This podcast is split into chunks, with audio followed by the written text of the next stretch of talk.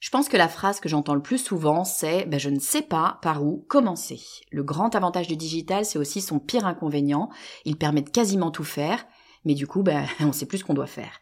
Et c'est un vrai problème parce que soit on s'éparpille, ou alors on reste bloqué à rien faire, et ça, c'est pas possible. C'est vraiment trop dommage de passer à côté de tout ce que le digital peut nous apporter. Alors j'ai créé un mini programme, 5 jours. Je vous donne 5 jours pour remettre à plat votre stratégie digitale. Rien de compliqué, je vous envoie un mail par jour avec à chaque fois un élément essentiel à mettre au clair dans votre stratégie. Et je vous promets qu'au bout d'une semaine, ben, vous y verrez beaucoup plus clair. C'est gratuit, il n'y a pas d'enjeu, c'est juste entre nous, mais ça pourrait changer la trajectoire de votre marque. Pour recevoir mes emails, il vous suffit d'aller sur le podcast du marketing.com slash 5 jours. Vous écoutez le podcast du marketing, épisode 82.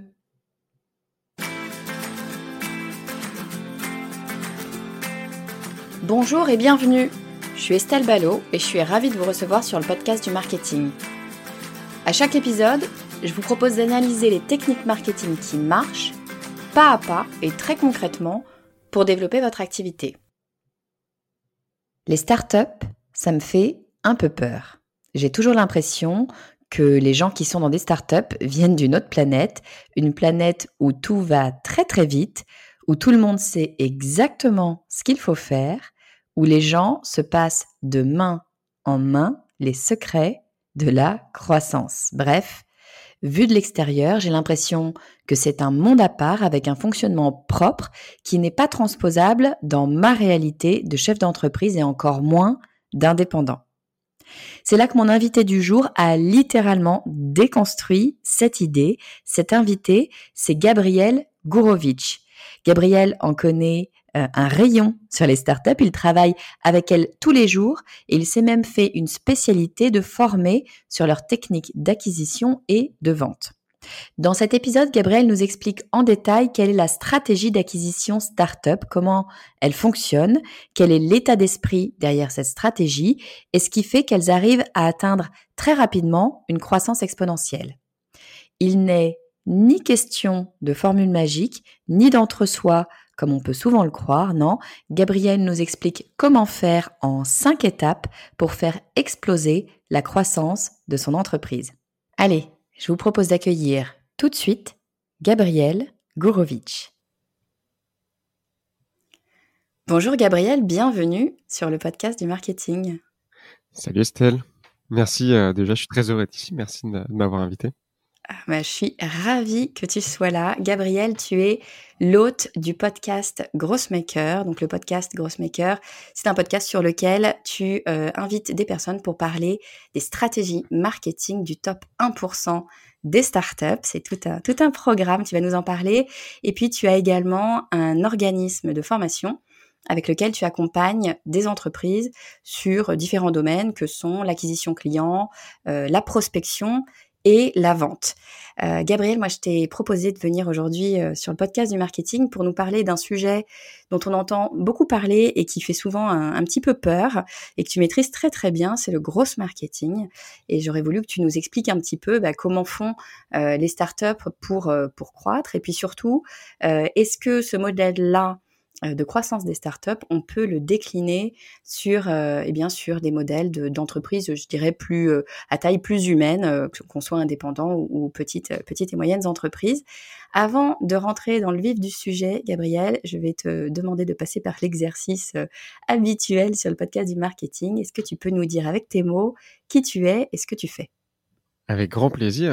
je m'appelle Gabriel Gourovitch, j'ai 28, 28 ans, bientôt 29, et je suis le CEO et cofondateur de Growth Makers. Donc, comme tu disais, on fait des podcasts depuis quatre ans maintenant, et euh, je décrirai un petit peu autrement. Bah, je décrirai plus comme un accélérateur de carrière, parce que d'un côté, on a un média, donc au début un podcast, le podcast Growth Makers du même nom. Puis aujourd'hui, on a même trois émissions. Euh, sur les nouvelles méthodes marketing, sur les nouvelles méthodes managériales et le troisième sur les méthodes commerciales. On va en avoir de plus en plus.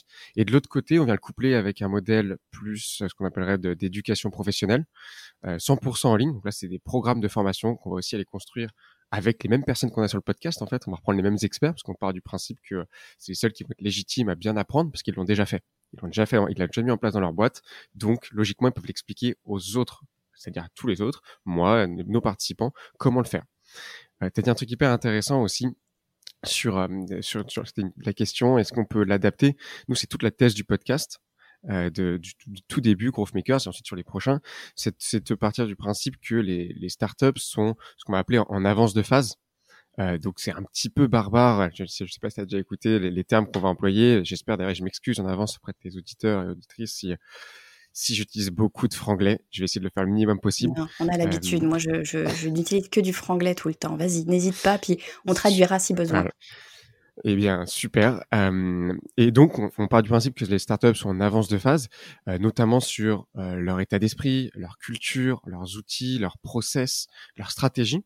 Et donc, on va aller les voir et euh, on va les prendre. Donc, nous, c'est que des experts, que des responsables de pôle, des directeurs, directrices marketing, ce qu'on appelle aussi directeur head of growth, donc directeur de la croissance d'une startup, euh, directeur ou directrice commerciale, etc., etc., pour qu'ils nous expliquent exactement ce qu'ils font tous les jours. Donc, pas de bullshit, que du concret. Et l'idée, c'est que de plus en plus de personnes puissent s'en inspirer pour le mettre en place dans leur job. C'est pour ça qu'on appelle ça un accélérateur de carrière, qu'on soit entrepreneur ou qu'on soit euh, employé ou salarié de startup. Génial, super. C'est super intéressant. Moi, j'aime bien ça parce que, si tu veux, moi, je suis pas du tout dans le milieu euh, startup. Donc, c'est vraiment quelque chose qui me, qui m'intéresse, qui me, tu vois, que je trouve un peu mystérieux finalement quelque part, euh, mais que je vois d'assez loin. Et j'ai l'impression que c'est un monde complètement différent. Et, là, je commence à entrevoir que c'est peut-être pas un monde si différent que ça. Et il y a peut-être des choses qu'on va pouvoir trouver euh, dans les startups et, et adapter dans nos entreprises. Donc, donc super intéressant. Euh, on va rentrer tout de suite dans, le vif du sujet, il n'y a pas de raison d'attendre. Euh, il me semble que toi, au sein de Grossmakers, tu as, euh, au sein de, ta propre entreprise, hein, pour la développer, tu as euh, une espèce de modèle euh, qui vient, si j'ai bien compris, hein, tu me dis si je dis des bêtises, mais qui vient de ce modèle startup, de tout ce que tu as pu comprendre des startups à force eh bien, de, travailler avec, avec elles, qui vient de ce modèle startup. Est-ce que tu peux nous dire un petit peu à quoi ça va ressembler, puis on va rentrer dans le détail Ouais, complètement. donc la méthode, je pense à laquelle tu fais référence, c'est la méthode qu'on a développée en interne. C'est-à-dire qu'on a repris tout ce qui nous, j'ai repris tout ce qui, tout ce que j'ai pu apprendre à droite à gauche. Moi, ça fait déjà huit ans que je suis là-dedans, pas dans le podcast, mais dans le milieu des startups, du growth, etc. Et on prend le modèle que j'ai pu mettre en place, c'est euh, comment est-ce qu'on va réussir à mapper, c'est-à-dire à, à, poser les bases euh, de la croissance d'une startup. C'est quoi Comment est-ce qu'on va croître en fait? Et ensuite, comment est-ce que, qu'est-ce qu'on va mettre en place pour croître? Euh, pour faire beaucoup beaucoup plus concret, je ne sais pas si ça c'est assez concret, euh, on, part, euh, c'est en cinq étapes. Donc on met cinq étapes, ça fait partie de d'une des formations que moi j'anime et que j'ai créée. Et, et, donc dans ces cinq étapes, la première, ça va être bah, de mettre à place ce modèle de croissance. Donc en fait, on part du principe que chaque entreprise a une équation de croissance qui va changer au cours du temps. Hein. C'est-à-dire comment allons-nous grandir, qui sont nos personnages, qui sont nos cibles, euh, quels sont les canaux les, primaires qu'on pourrait aller utiliser, quelles sont nos ressources. Donc vraiment, on va mettre à plat, c'est une espèce d'audit, à plat où est-ce qu'on en est, qui on est. Euh, et on va essayer de commencer à faire un schéma. Tout simplement, un modèle de croissance, c'est un schéma, c'est une espèce d'équation qui va dire comment est-ce qu'on va acquérir des, des, utilisateurs ou des clients, comment est-ce qu'on va les convertir et comment se convertir en clients comment est-ce qu'on va gagner de l'argent là-dessus et comment est-ce qu'on va faire des ambassadeurs pour qui, soit qui réfèrent, qui parrainent d'autres personnes, en parlent autour d'eux pour venir utiliser notre service ou notre produit, euh, soit qu'ils ils aillent en parler à d'autres personnes, etc., etc. En fait, c'est ta, que, que je comprenne bien, c'est ta stratégie de croissance, c'est ta planification. Tu mets sur papier, voilà comment nous, on pense qu'on va euh, aller trouver nos clients, c'est ça? Euh, c'est à peu près ça. La stratégie, nous, notre stratégie de croissance, c'est au bout, entre guillemets, des, euh, des deux, trois premières étapes. Là, c'est vraiment essayer de, de poser euh, de façon macro qu'est-ce qu'on vend et comment on va le vendre ah. sans aller dans les dans dans le comment dire dans le moyen pur. On va pas dire directement euh, il faut qu'on aille embaucher des commerciaux par exemple. C'est vraiment mmh plus on va faire très concret. Je pense que ça va faire ça va être plus simple. Prenons un exemple. Euh, nous, Growth Makers, c'est un, modèle, ça va être c'est quoi notre contexte, tout simplement. Qui est notre euh, au milieu que j'aime bien mettre au milieu d'un modèle de croissance le persona? et ensuite de mapper avec un funnel, par exemple, euh, qu'on a souvent en gros hacking, s'appelle AARRR, donc ce framework qui est acronyme qui veut dire acquisition, activation, rétention, euh, revenu et referral. Donc en fait, si on le prend de façon française, c'est juste tout début du funnel, où est-ce que je vais trouver? Un funnel C'est, tu me dis si j'ai besoin de tout Vas-y, vas-y. Ouais, ouais, c'est le, c'est aujourd'hui c'est une façon de voir assez start-up à la base, mais qui devient complètement normal pour tout le monde. C'est d'essayer de, comprendre en fait qu'on fait des entonnoirs de conversion. Donc un funnel, c'est un entonnoir. C'est-à-dire au début d'une entreprise, enfin dans n'importe quel projet, on va mettre, on va mettre de l'eau et en fait peu à peu à chaque étape euh, de notre entonnoir, donc entre la personne qui arrive sur le site web, celle pour nous par exemple qui a candidaté une formation et celle qui a vraiment participé, va y avoir un taux de conversion. Il y a 100 personnes qui arrivent, il y en a peut-être 20 qui candidatent, il y en a 10 qui sont prises. Donc on appelle ça un entonnoir de, de conversion et on va essayer de comprendre en fait dès le début, c'est-à-dire que ça peut être fait en amont d'une entreprise, ça peut être fait pendant, enfin, au moment où elle existe déjà, plus tard. Et c'est essayer de tous comprendre, tous se mettre autour de la table, parce qu'on ne le fait pas tout seul. Hein. On essaie de, c'est un sport d'équipe, la croissance. Essayer de comprendre en fait, c'est quoi notre modèle, parce que on se rend compte très souvent que euh, personne n'est aligné entre les commerciaux, euh, ah. le ou les fondateurs et euh, ceux qui font du produit, donc qui vont créer ce produit, les formations pour nous par exemple, personne n'est vraiment aligné sur qu'est-ce qui se passe et comment est-ce qu'on grandit, comment est-ce qu'on grossit. Alors attends, je te, coupe, une seconde parce que tu as déjà dit plein de trucs. Cette histoire d'entonnoir, juste pour e-, être sûr de bien clarifier pour tout le monde, en fait, c'est de prévoir en amont le chemin que va prendre ton prospect jusqu'à devenir client finalement et jusqu'à utiliser d'ailleurs, ça peut même être aller plus loin que juste devenir client, ça peut être utiliser ton produit, fidéliser, etc., etc. Mais en tout cas, c'est d'essayer de, de mapper en amont, de prévoir tout le chemin qu'il va prendre pour pouvoir l'emmener gentiment vers ce vers quoi tu veux aller. Hein, c'est bien ça? Alors c'est hyper intéressant, je rebondis tout de suite sur cette question. Effectivement, ça va dépendre du degré euh, de détail dans lequel on veut rentrer. Et, là, c'est aux, personnes autour de la table de savoir qu'est-ce qu'ils veulent modéliser exactement. Parce que euh, modéliser la croissance, on peut le faire pour chaque équipe, donc pour chaque pôle, on peut le faire à peu près pour tout. On peut le faire pour un projet. Prenons un projet complètement au hasard. On veut lancer une communauté d'alumni et on voudrait qu'en fait ces alumni soient aussi nos bêta-testeurs et viennent et réfèrent d'autres personnes, par exemple pour nos autres formations ou rachètent une deuxième formation, on peut faire un modèle de croissance rien que pour cette communauté. Et donc l'équation, très simple, dire bon au centre il y a nos alumni, donc c'est les gens qui viennent de formation. Mais après on va se dire bon bah où est-ce qu'on peut les trouver? Là au-dessus, on va voir, ça va être nos canaux d'acquisition. Bon bah assez simplement, ça va être de nos anciennes formations, les prochaines, très bien. Donc ça va être ça qui va le nourrir. Quels seraient les freins par exemple à ça? Donc on peut en fait on peut aller assez loin. Et ensuite, directement, se poser la question, OK, c'est bien beau tout ça, mais comment est-ce que je fais de la croissance avec cette communauté? Donc, soit de la croissance du nombre d'utilisateurs, soit de la croissance du revenu. Faut pas se mentir, quand on dit croissance, on parle de croissance de chiffre d'affaires.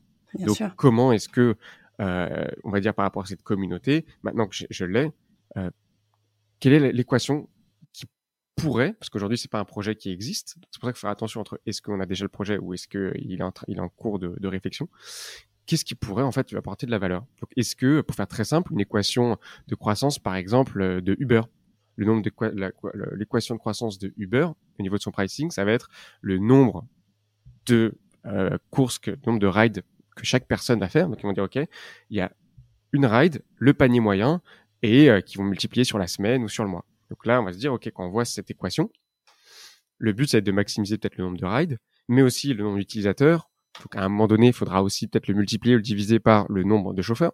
Mhm. Le but, c'est de pas trop complexifier. Encore une fois, c'est juste de comprendre les différentes variables qui vont impacter notre croissance. D'accord.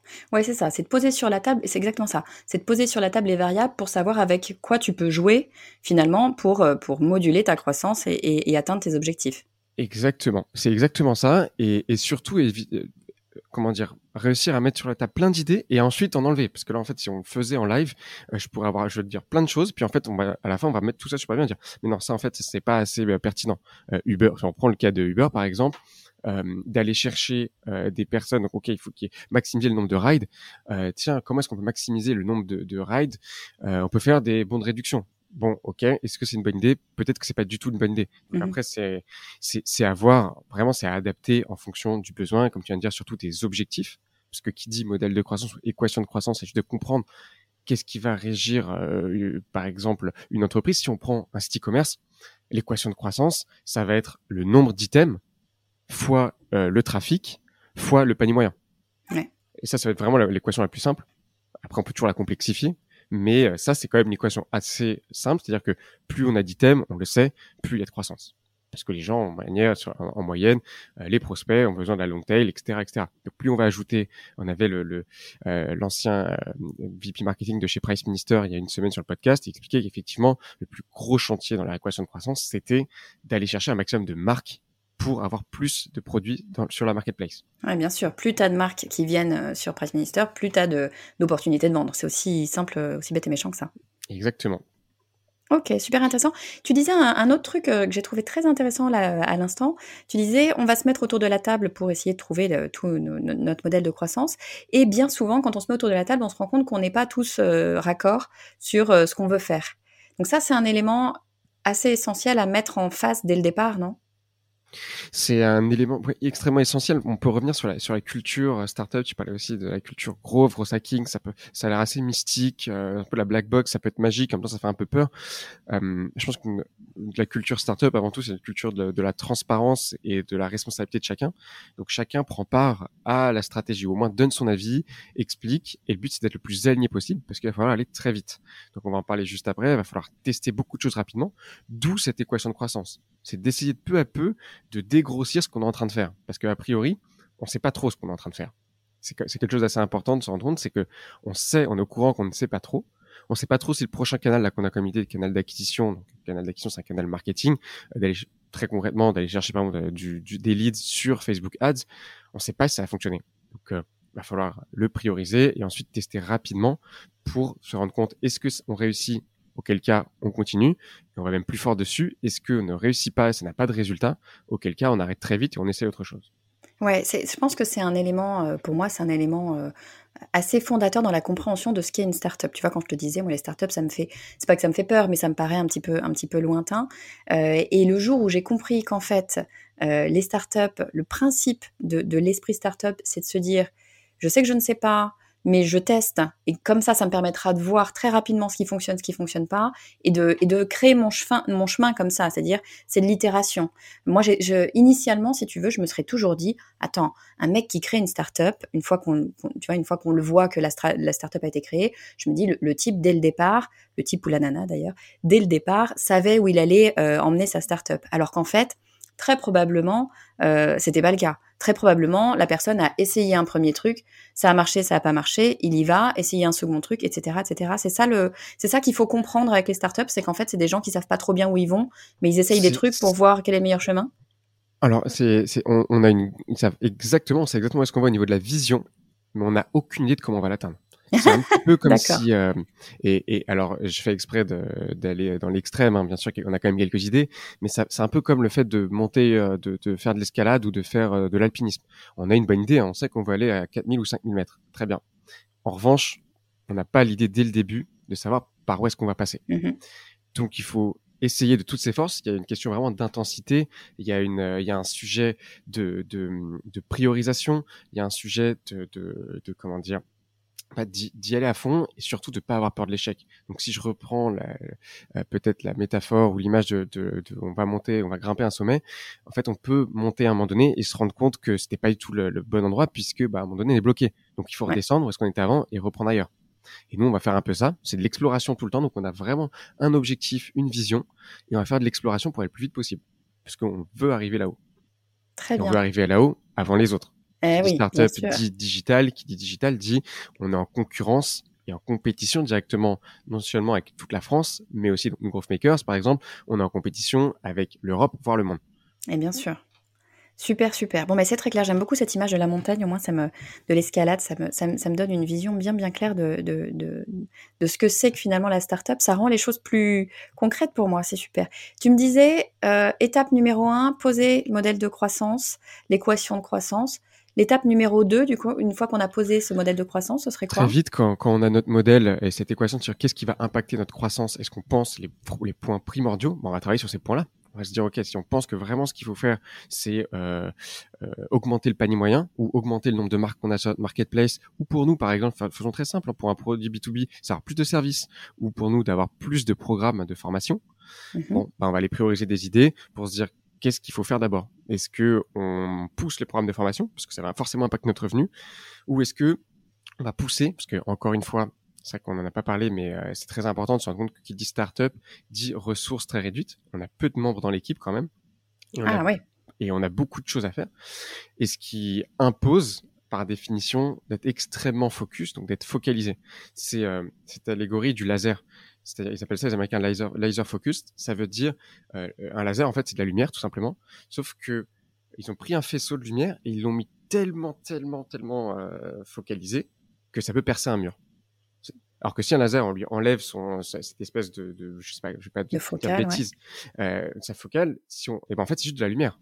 Si on, si on va de plus loin, c'est la même chose pour nous, notre notre état d'esprit en startup. Quand je dis nous, plein d'autres, hein, euh, c'est de se dire, on est très peu, on doit avoir un maximum d'impact. Dans cette culture, il faut avoir de l'impact sur notre résultat. Donc on va tout mesurer, il faut avoir de l'impact dessus pour voir si ça fonctionne ou pas. Et ben, le seul moyen de faire ça, c'est d'avoir tout le monde extrêmement aligné. Pour avoir tout le monde extrêmement aligné, et être focus, il bah, faut discuter équation de croissance, il va falloir prioriser les idées. Donc une fois qu'on sait ce qu'on veut impacter, c'est hyper important. Une fois qu'on sait, par exemple, c'est soit un taux de conversion qui fonctionne pas, ou notre nombre de d'items dans sur notre sur notre euh, site e-commerce qui fonctionne pas, ou qu'il faut qu'il faut absolument impacter le plus vite possible, bah là on va prioriser les idées. Donc là, on a un framework aussi euh, pour se dire quelle est l'idée qui a le plus d'impact par rapport à cette variable si encore une fois ça va être d'avoir plus euh, de marques sur un, sur notre marketplace par exemple, euh, voilà, on va brainstormer et prioriser uniquement ça. On va pas aller commencer à chercher, oui, on pourrait faire du parrainage aussi, on pourrait aller faire une campagne de Facebook Ads. Non, c'est exactement ça le focus, c'est dire non. C'est-à-dire là, on est tous, on va tous aller sur euh, craquer ce problème du nombre de marques. Donc tout le monde va essayer de trouver, brainstormer comment est-ce qu'on peut faire ça le plus vite possible. Ouais, il y a deux trucs dans ce que tu dis, moi, que je retiens, qui sont euh, quand tu as peu de ressources, euh, eh ben, il, va, il va falloir que tu sois ultra efficace. Donc, ça veut dire, en fait, bah, pas trop de bullshit. Et quand tu fais quelque chose, euh, il faut que ce soit quelque chose qui a un impact sur ton objectif final et pas quelque chose qui te fait plaisir. Parce que on est tous pareils hein, euh, dans, notre to-do list. Il y a toujours des choses qui nous plaisent plus que d'autres et on est humain. Euh, naturellement, on va aller vers ce qui nous plaît bien souvent en premier. Sauf que c'est pas ce qui nous plaît qui est important. Ce qui nous plaît, c'est ce qui va avoir de l'impact sur l'objectif, qui va nous permettre d'atteindre l'objectif. Donc là, cet esprit startup, c'est de se dire, on va aller uniquement sur ce qui a de l'impact. Si ça n'a pas un impact direct sur notre objectif, on le met de côté. Et deuxième élément que tu dis, en tout cas que je retiens, c'est il va falloir qu'on priorise, qu'on fasse des choix parce qu'on ne peut pas tout faire. Et ça, c'est vrai euh, en startup, c'est vrai dans tout. Moi, je le dis très souvent sur les réseaux sociaux. Souvent, on me dit ah là là, il faut que je sois sur les réseaux sociaux, c'est génial. Il faut que je sois sur Facebook, sur Insta, sur Twitter, sur euh, sur euh, Clubhouse, je ne sais quoi. Moi, je dis attention, si tu as 15 personnes, ok, très très bien, fine, va, va partout. Si tu es tout seul, en revanche, tu vas choisir un réseau social, puis tu vas essayer de le faire bien. Et un seul déjà à faire bien, ça, va certainement être déjà suffisamment de, boulot. Donc, c'est un peu cet esprit-là de se dire, ne nous éparpillons pas, faisons en sorte d'avoir de l'impact sur tout ce qu'on fait et choisissons bien nos batailles parce qu'on va pas pouvoir être partout. C'est à peu près ça? C'est, même exactement ça. On peut pas tout faire. Il faut surtout pas tout faire. Euh, une, une, je me suis rendu compte au cours de quelques centaines d'interviews que j'ai fait et de, toute cette expérience en startup, à voir d'autres personnes et, et, essayer de comprendre comment est-ce qu'ils grandissent, ce qu'ils font, que déjà, en moyenne, euh, si on a un canal d'acquisition, donc un canal marketing qui marche très bien, on a une belle boîte. Si on en a deux ou trois, on a une boîte extraordinaire. Ça veut dire un truc assez important, c'est que les leviers de croissance, donc ces canaux marketing ou autres, hein, ça peut être du parrainage, vente privée a grossi énormément sur du parrainage, c'est l'un de leurs plus gros canaux. en fait, on se rend compte que si on en craque un à deux, on a déjà une boîte extraordinaire. La majorité, la vaste majorité des entreprises n'en craquent même pas un en plus d'aller s'éparpiller, il craque même pas un. Donc, comme tu dis, moi, je j'irai directement sur le canal qui a le plus d'impact. Et ça, la seule manière de le savoir, bah, c'est de mesurer. Et quand on mesure, on regarde, on voit ce qui se passe. Ça veut dire qu'il faut tester aussi autre chose. Ça se trouve, on va aller sur Twitter et on est à fond dessus. Et si on teste pas, on se rendra pas compte que peut-être qu'Instagram a plus d'impact au final. et au moment où on se rend compte que Instagram a plus d'impact, la question c'est est-ce qu'on continue Twitter ou est-ce qu'on arrête? Ah, c'est intéressant. C'est intéressant ce que tu dis parce que ça veut dire, moi, tu vois, là, à l'instant, quand je disais, on va faire un truc, mais on va le faire super bien, tu me dis, oui, on va faire un truc, on va le faire super bien, mais pour savoir si c'est ce truc-là qu'il faut faire, faut déjà tester. Savoir si c'est le bon truc. Et voilà. Donc, il faut quand même tester et aller voir si on reprend nos réseaux sociaux. On va peut-être aller voir Facebook, Twitter et, Insta parce que sur un, temps euh, que j'imagine euh, relativement réduit, mais en tout cas pour pouvoir voir euh, bah, lequel est peut-être le plus adapté pour notre business à nous, c'est ça? Et, et il faut le faire et le refaire parce que euh, les tests qu'on va faire six mois plus tôt ne, sont, ne seront plus significatifs six mois après. Euh, euh, très très simple. Nous, on, fait, on a fait des tests sur Facebook Ads pour, euh, pour faire, aller demander comment faire de l'acquisition sur nos programmes de formation. On a fait des tests sur Google aussi, il y a à peu près deux ans. Ça a planté complètement, donc on a arrêté. On dit ok, c'est pas ça le, c'est pas ça le, le but aujourd'hui. On a refait il y a un an, c'est complètement planté. On vient de refaire à peine aujourd'hui, et là, ça cartonne. Ah, et, comment tu identifies ce changement? C'est quoi? C'est parce que le digital, ça bouge tellement vite que les choses changent? C'est quoi? C'est que, alors je ne vais pas aller trop dans, le trop technique, c'est que je pense qu'il y a beaucoup, pour que quelque chose fonctionne en, en startup aux US, ils appellent ça le product market fit. Mmh c'est le fait d'avoir un bon fit entre son produit et le marché. Euh, donc, faut être dans, dans, le bon time to market. Aujourd'hui, c'est quand même beaucoup plus logique de pouvoir réussir à vendre des formations en ligne comme nous on fait, euh, même si c'est un petit peu particulier parce qu'on a une approche de promotion, de, de cohorte, on met tout le monde en même temps, c'est six semaines, c'est de la formation continue. Mais c'est-à-dire que nous, ça, on fait ça déjà depuis deux ans. Et, on, et, et, en deux ans, on avait un peu de mal parce que c'est difficile à vendre. Mais là, il y a le Covid qui est arrivé, tout le monde commence à le faire. Alors logiquement, c'est aussi, ça va avec le marché. Donc c'est pas seulement nous qui avons changé, c'est juste que le marché change. Comme euh, le marché change, les gens changent, les habitudes de consommation changent, tout change tout le temps on peut pas se permettre de rester dans sur un test et de dire ok, c'est sûr que ça marche pas. C'est tout le principe, c'est de se dire en fait, faut aller tout le temps tout re-questionner, faut douter de tout. Comme tu l'as dit, je sais que tout ce qu'on sait, c'est qu'on ne sait rien. Et donc même un test qui n'était pas bon six mois avant, réessayons parce qu'en fait, ça pourrait être bon maintenant. Peut-être qu'on n'avait pas la bonne marque, peut-être qu'on n'avait pas euh, les bons, les bonnes créas. Euh, peut-être que euh, on n'était pas assez positionné, pas assez peut-être on n'était pas assez connu. Moi, je sais aussi qu'il y a un an, on était beaucoup moins connu. Aujourd'hui, euh, au niveau du podcast, aujourd'hui, on dépasse sur les différentes émissions 2,5 millions d'écoutes. Il y a mmh un an, on fait à peine à 1 million. Forcément, c'est-à-dire qu'il y a deux fois plus de, on est deux fois plus connu. Donc, j'imagine que ça joue aussi. Je pourrais pas expliquer parfaitement tout, mais je pense que c'est un combo de plusieurs choses qui se passent bien. Et donc, c'est pour ça qu'il faut absolument tester, tester et euh, jamais s'arrêter. Ouais, en fait, c'est plus simple de tester que finalement d'imaginer pourquoi ça marchera ou pourquoi ça marchera pas. Testons et puis on verra bien tout de suite très rapidement si ça marche ou pas. Mmh ok, super. Donc ça, c'était ton troisième point, hein, de mmh tester, tester rapidement pour pouvoir savoir. Ton quatrième point, ce serait quoi? Mon quatrième point, donc là on, est, on reprend la méthode, c'est euh, en cinq étapes. Mhm. Donc si on reprend rapidement, ça va être, on essaie de mapper, de poser notre équation de croissance. Deuxième, on va, on va, on va brainstormer un maximum d'idées et puis on va les prioriser avec un framework. Je pourrais t'en parler plus tard une fois si tu veux. Ça s'appelle ICE. Euh, ensuite, on va tester, tester, tester parce qu'on se rend compte que en fait la vitesse bat la qualité donc dans n'importe quelle exécution, faire une belle campagne marketing au début d'une entreprise, donc pour une startup notamment, euh, vaut mieux aller beaucoup plus vite et que ce soit un peu moche plutôt que d'aller moins vite et que ce soit beau. Et enfin, quatrième étape, eh ben on va apprendre. C'est le but de tout ça. Pourquoi on mesure, pourquoi on va chercher ce qui a de l'impact, c'est parce qu'on veut apprendre le plus vite possible sur qu'est-ce que veulent vraiment nos utilisateurs. Euh, qu'est-ce qui, quels sont les insights, quelles sont les informations qu'on va mieux comprendre et qui vont pouvoir impacter tout le reste de l'entreprise? Parce que ce qu'on apprend au marketing, ce qu'on apprend euh, au commercial avec les, commerciaux qui vont apprendre des choses en face à face avec les clients et les prospects, bah, ça va se réimpacter sur le produit aussi. Si on me dit ah bah oui en fait euh, ah, j'avais pas compris moi je pensais que vous faisiez ça. En fait moi je pensais que euh, vous aviez qu'une seule formation. Oh là là on a, là, on n'a pas, pas réussi à bien gérer. Comment est-ce qu'on peut faire comprendre que on n'a pas une seule formation, on a quatre? Et d'ailleurs, on aura huit à la fin de l'année. Comment est-ce qu'on peut, peut-être qu'on est mal positionné. Peut-être que le message qu'on passe n'est pas le bon. Peut-être que le script de vente des commerciaux n'est pas le bon. Et donc, c'est le but, c'est de toujours apprendre, d'être le plus proche du marché possible. Pourquoi? Parce qu'en fait, ça va adapter la suite de la stratégie. C'est-à-dire qu'on parle de prioriser des idées et, euh, et d'avoir des objectifs, mais peut-être que donc à la quatrième étape, quand on a les résultats, on se rend compte qu'on se trompe complètement on a essayé de rajouter euh, par exemple quatre euh, formations parce qu'on pense que c'est le catalogue de formations qui va aller euh, vraiment nous aider à faire de la croissance. On en lance quatre et là on se rend compte que ça change rien. Oula, oula, faut vite aller changer le, bateau. Comme on est à la montagne, on est dans la montagne, on est monté trop haut, faut qu'on descende vite pour reprendre une autre une autre route. Ouais, en fait, c'est ça, c'est de se dire, tester, c'est bien, mais ce qu'il faut savoir faire, en fait, c'est être super agile et, réagir tout de suite. comme tu disais, ce qu'on veut, c'est aller tout, tout là-haut, on sait où est le sommet. Quand on est en bas, on ne sait pas exactement quel chemin on va prendre. faut être capable de se dire, je teste un chemin, mais si c'est pas bon, c'est pas grave, j'ai le droit de revenir en arrière. En fait, c'est c'est un peu euh, l'anticulture de ce qu'on apprend en France, hein, pardon, à l'école. mais on nous apprend à, voilà à faire bien, à bien à bien faire son travail, à toujours avoir un, un A+ si possible. Alors qu'en fait, là, ce qu'on est en train de dire, c'est non, vaut mieux tester des trucs et avoir un B- et savoir finalement si c'était le bon choix, quitte à retourner en arrière, se planter complètement. Exactement, parce que ton but, c'est pas d'avoir un A+.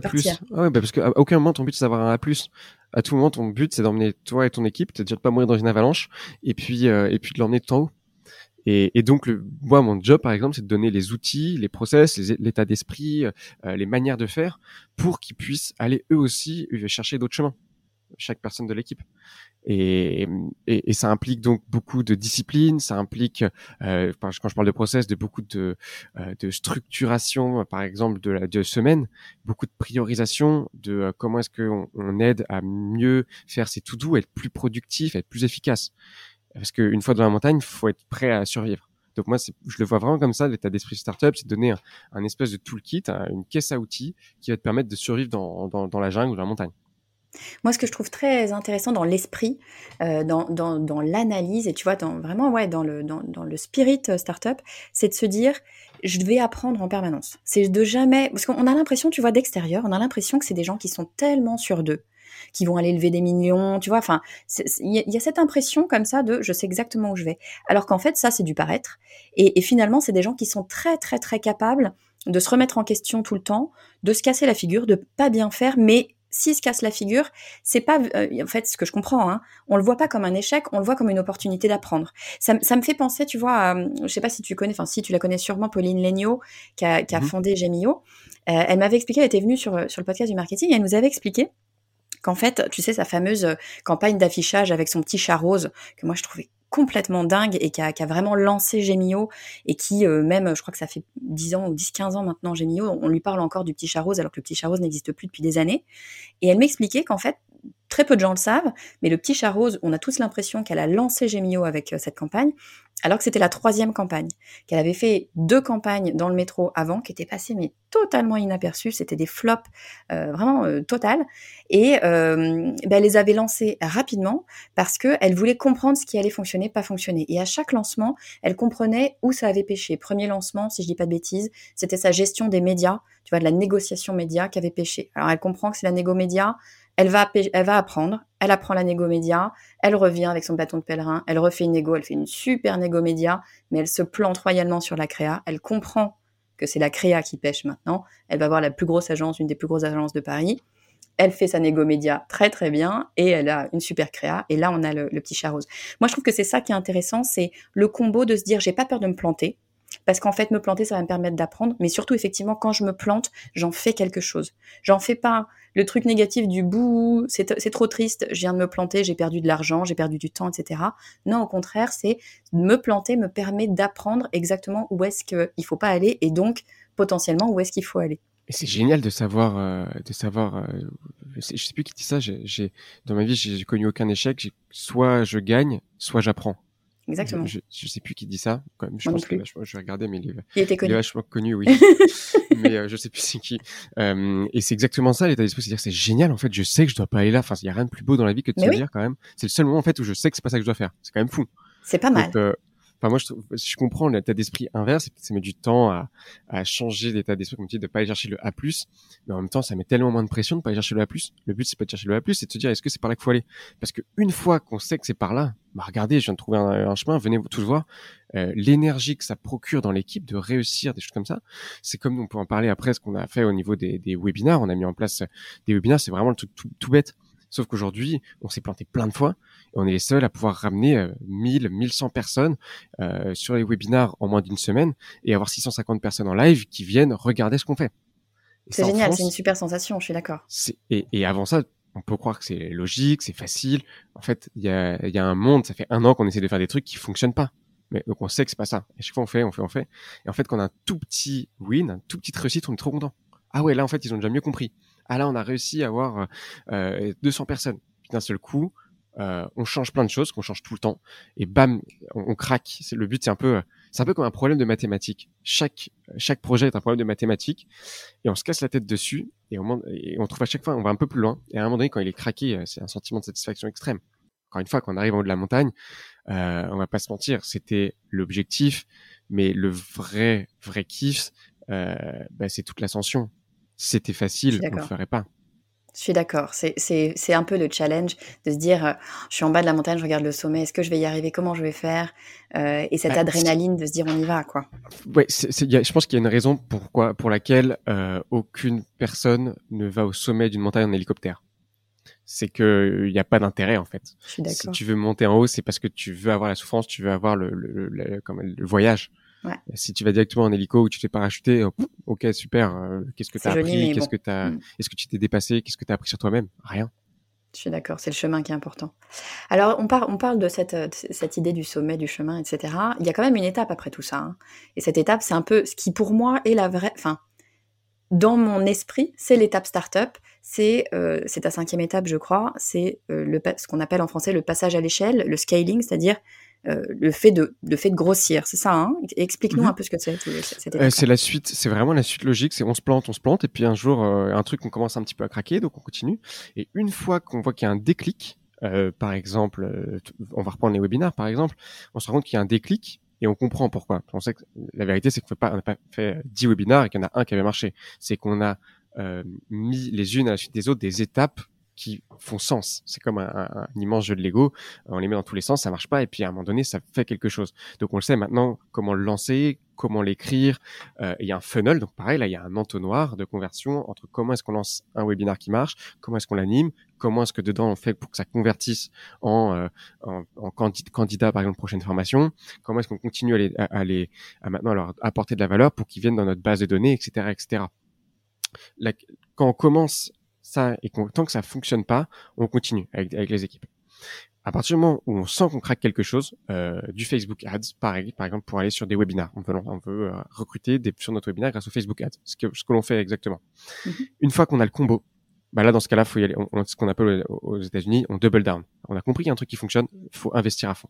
Parce que vu que notre stratégie, c'est d'aller euh, chercher un peu à droite à gauche, bah, une fois qu'on a un truc qui fonctionne, euh, par exemple, simple, dans la montagne, on arrive à un endroit et on se rend compte que c'est par là qu'il faut passer. Ok, bon bah les gars, maintenant on va on va embaucher, on va ramener du monde en plus. Sauf que là, on va prendre des experts et ils vont euh, nous déblayer, ils vont mettre des ponts, des machins, des trucs, parce qu'on sait que c'est par là qu'il faut passer.